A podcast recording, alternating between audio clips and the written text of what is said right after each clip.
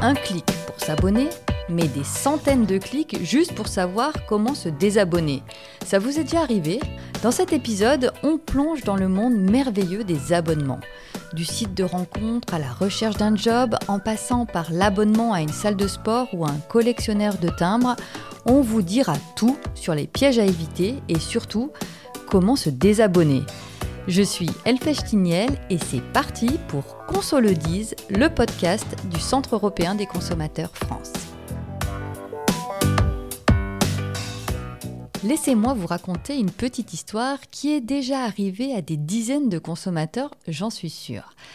J'avais envie de mettre à jour mon CV et en surfant sur Internet, je suis tombée sur un site qui proposait tout plein de modèles de CV des classiques, des originaux et même des CV par métier. Alors à première vue, ce site, basé au Luxembourg, j'avais au moins vérifié ça, il semblait tout à fait sérieux et même plutôt professionnel.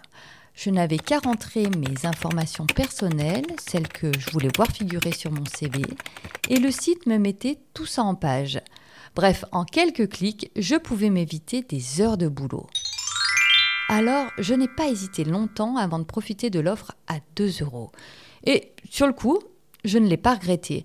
J'ai pu télécharger un CV tout beau, mis à jour et prêt à l'emploi. C'est le cas de le dire. Mais quelques semaines plus tard, je regarde mon relevé de compte et qu'est-ce que je découvre? 50 euros prélevés par le site qui proposait les CV. Mais attends, qu'est-ce qu'il s'est passé là? Où était le piège? Je fonce alors sur le site et je me mets à lire les conditions générales de vente. Vous savez, les pages super longues remplies d'articles qu'on n'a jamais envie de lire. Sauf que là, j'aurais mieux fait de les lire, car je comprends qu'en cochant la fameuse case Accepter les CGV, je me suis en fait abonné à leur service. Et voilà, maintenant pour 50 euros par mois, je peux créer des CV en illimité. Super Bon, hors de question d'en rester là. Mais pour savoir si cette pratique est légale, si on peut vraiment se retrouver abonné sans le savoir, et surtout comment résilier cet abonnement, je suis allée voir Juliette Bourne-Dubost. Juliette, elle est juriste au CEC e France et je suis sûre qu'elle a de bons conseils à me donner. Bonjour Juliette. Bonjour Elfège. Juliette, une première question. Est-ce que tu peux me dire si tu reçois euh, beaucoup de réclamations de consommateurs qui se retrouvent abonnés malgré eux? Et oui, malheureusement, il existe des vrais abonnements cachés. Alors un abonnement caché, c'est quand euh, le consommateur, avant de souscrire à l'abonnement ou de signer un contrat, il n'a pas eu accès aux informations obligatoires, c'est-à-dire des informations sur le prix total à payer, euh, sur le service qui est rendu, sur la durée de l'abonnement ou même sur les conditions de renouvellement. Donc c'est ce qui m'est arrivé. Moi, j'avais même pas vu qu'il y avait effectivement ces 50 euros qui allaient m'être prélevés euh, après. Donc là, je suis dans un abonnement caché. Il y a d'autres exemples d'abonnements cachés? Oui, bien sûr. Alors malheureusement, c'est quelque chose qui existe euh, dans plein de domaines. Il y en a par exemple sur des sites de rencontres, sur euh, des services de modification de documents PDF, par exemple. C'est-à-dire que les gens, ils cliquent pour modifier un PDF C'est ça. Et ça leur coûte 50 centimes, ils se disent bon, c'est pratique. Et finalement, derrière, ils sont prélevés de 20 euros tous les mois. Donc, euh, c'est pas. non, c'est pas, très c'est pas très agréable. C'est ça. Mais ça passe aussi parfois par son opérateur téléphonique. Ah C'est-à-dire que via une application mobile, on achète un jeu voilà, qui coûte 50 centimes. Et finalement, sur sa facture euh, d'opérateur téléphonique, on va se retrouver avec des prélèvements euh, bien plus élevés. C'est ça, c'est quand on s'en aperçoit en fait après, on s'en aperçoit jamais. Mhm. Euh, enfin, si c'est vraiment caché, c'est qu'on on ne savait pas à quoi on allait. Euh, Exactement, c'est pour ça que c'est aussi important de vérifier régulièrement son, son relevé de compte bancaire parce qu'on peut s'apercevoir rapidement dans ce cas-là qu'il y a des prélèvements dont on ne connaît pas l'origine et agir en conséquence. Et ça, ça c'est quand même des, des, pratiques qui sont illégales. Alors effectivement, si le professionnel cache ses informations ou ne les donne pas, c'est euh, illégal, c'est prévu par une directive européenne, mais aussi par la transposition euh, dans la loi française. Euh, la loi est vraiment claire, il faut déjà que le consommateur clique sur un bouton avec une mention claire de son obligation de paiement, mais en France, on va aussi plus loin, c'est-à-dire qu'il y a la règle du double clic. On doit ah. d'abord cliquer une première fois, ça nous permet de vérifier le panier, de faire les modifications nécessaires, savoir exactement à quoi on s'engage, et on va cliquer une deuxième fois pour valider le panier. Donc on est bien protégé finalement en France. La loi est bien faite. Il y a aussi des, des, abonnements dont on ne veut plus. J'imagine qu'il y a des abonnements classiques qui ne sont pas cachés, mais j'ai déjà entendu hmm. effectivement des réclamations ici qui nous arrivaient où des gens se disent Ah, je suis encore abonné pour six mois à cet opérateur alors que j'en veux plus et, et j'ai envoyé ma lettre de résiliation. Qu'est-ce qui se passe euh, Oui, dans effectivement, un abonnement n'est pas forcément caché. Il y a des abonnements qui sont parfaitement légaux et euh, qui nous engagent. Euh, c'est-à-dire qu'on ne peut pas les résilier n'importe comment et à n'importe quel moment. Il faut, au moment de souscrire à l'abonnement, surtout bien lire les conditions. Euh, c'est important de les regarder parce que c'est là où il va y avoir toutes les informations sur le prix, sur la durée de l'engagement, sur l'existence parfois d'un renouvellement automatique.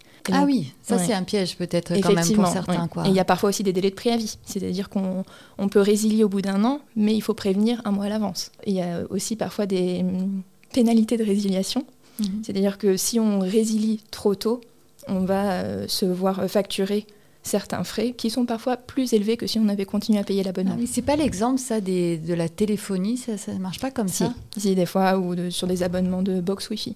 Ah oui, c'est euh, ça. On s'abonne finalement pour euh, un an mhm. minimum. C'est ça. Mais au bout de six mois, si on veut changer d'opérateur, ben, on devra continuer à payer les, six prochains mois. Mm. Ah oui, c'est ça la pénalité d'indemnisation dont tu parlais. Oui, ou alors des fois, on, on résilie un mois avant la fin réelle du contrat et ça va nous coûter beaucoup plus cher que si on avait continué à payer juste la dernière mensualité.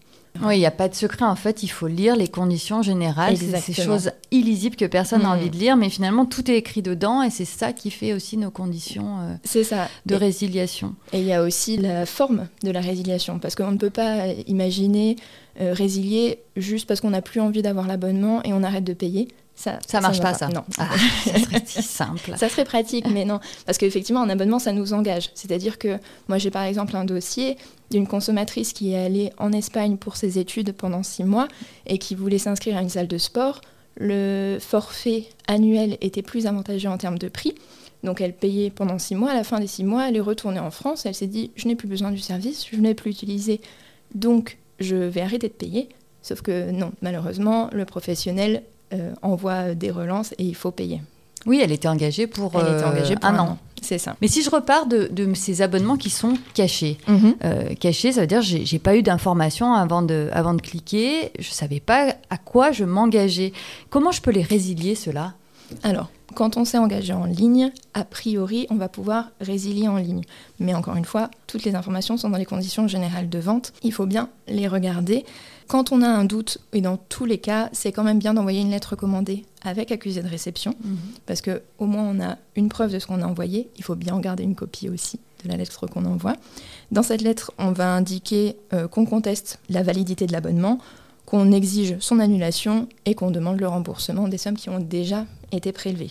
Ça marche ça? Alors, pas toujours. Malheureusement, quand c'est des abonnements cachés, on est parfois face euh, à de la fraude, hein, des, professionnels qui savent très bien ce qu'ils font et euh, qui ne donnent jamais suite. C'est pour ça qu'il faut vraiment être attentif et euh, s'il faut contacter rapidement sa banque, déjà parce que ça va permettre de mettre en place une procédure de chargeback qui va permettre de récupérer les fonds et euh, pourquoi pas de bloquer des futurs paiements qui arriveraient. Dans les dossiers que tu traites, toi, au CEC e France, tu arrives quand même à trouver une solution des fois? Oui, oui. Avec des entreprises qui sont basées où? Par exemple? Elles peuvent être basées un peu partout en, Europe. Là-dessus, il n'y a pas de, règles. On a au Luxembourg, en Espagne, en Allemagne, ou dans des pays un peu plus à l'Est euh, également. Et on arrive parfois à trouver des solutions. On arrive parce que tout n'est pas frauduleux. Parfois, c'est des professionnels hors France qui ne connaissent pas forcément les obligations légales françaises, mais euh, qui ne sont pas forcément de mauvaise foi. Donc on arrive à récupérer aussi, euh, pas tout le temps. la fraude existe, mais on arrive à résoudre certains dossiers. J'ai entendu parler de ce bouton de résiliation qui a été mis en place en, France. Euh, est-ce que tu peux nous en dire plus? Est-ce que tu l'as déjà vu euh, sur certains sites? Oui, effectivement. Alors c'est depuis le 1er septembre 2023. La France a mis en place ce bouton résiliation qui doit permettre, quand on s'est engagé en ligne, à pouvoir résilier en ligne. Euh, ça concerne tous les professionnels qui dirigent leur activité en France. Donc même s'ils sont basés dans un autre pays de l'Union européenne Exactement, à partir du moment où le, la cible c'est le client français. Il doit exister ce bouton de résiliation. Ça concerne par exemple les opérateurs de téléphonie, les assurances, les fournisseurs d'électricité également. Ça doit permettre aux clients de résilier très facilement. Un premier clic va lui permettre de euh, s'identifier, identifier l'abonnement qu'il veut résilier, euh, connaître exactement les conditions de résiliation, savoir s'il reste des mensualités à payer, etc. Et un deuxième clic de confirmer la résiliation. Ensuite, le professionnel envoie par mail généralement une confirmation de résiliation et c'est terminé, on a résilié euh, son contrat. Donc c'est vraiment un bouton pour faciliter cette résiliation. C'est quelque chose qui est unique en Europe?